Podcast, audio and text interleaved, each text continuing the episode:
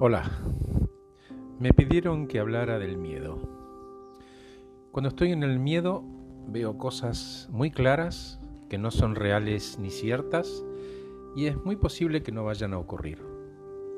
Todos los seres sienten miedo, todos los seres vivos, pero en nuestro caso, los humanos, le agregamos imaginación y lo que tenemos como resultado son cosas que permitimos que nos atropellen el apocalipsis permanente que de nuevo termina no ocurriendo.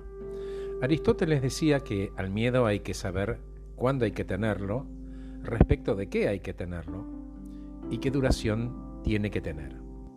Hay miedos que son buenos, que evitan que hagamos locuras, como correr contra una pared a 300 kilómetros por hora, y miedos que crecen y evitan que nos animemos a cosas que queremos hacer y finalmente son destructivos de los sueños.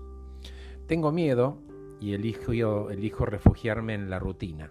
Mejor no toco nada, no invento nada. Si lo hago, como lo hice siempre, no tengo que decidir, ni moverme, ni arriesgarme. Pero capaz me estoy perdiendo de algo. Tener que diseñar tu propia vida es una aventura en la que interviene tu mente y tu corazón. A veces es que el corazón libere a la mente y otras es que la mente la frena al corazón. Y es en ese preciso instante en el que se cuela el miedo. Y sí, siento miedo. ¿Y qué?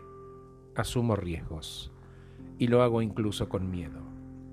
Como cuando éramos chicos. Había otros saltando en los charcos y yo miraba y ellos lo pasaban bien y yo no.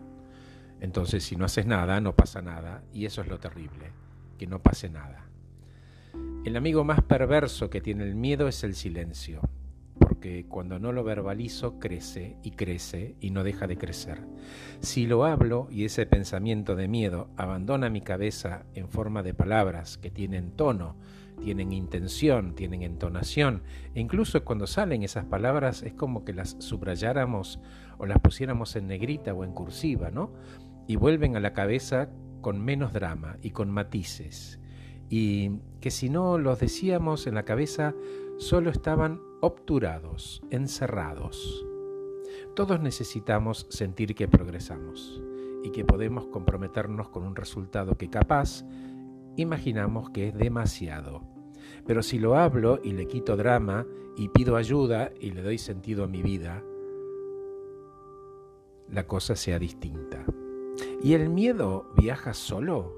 En mi opinión, no lo acompañan muchas cosas como el odio o el amor.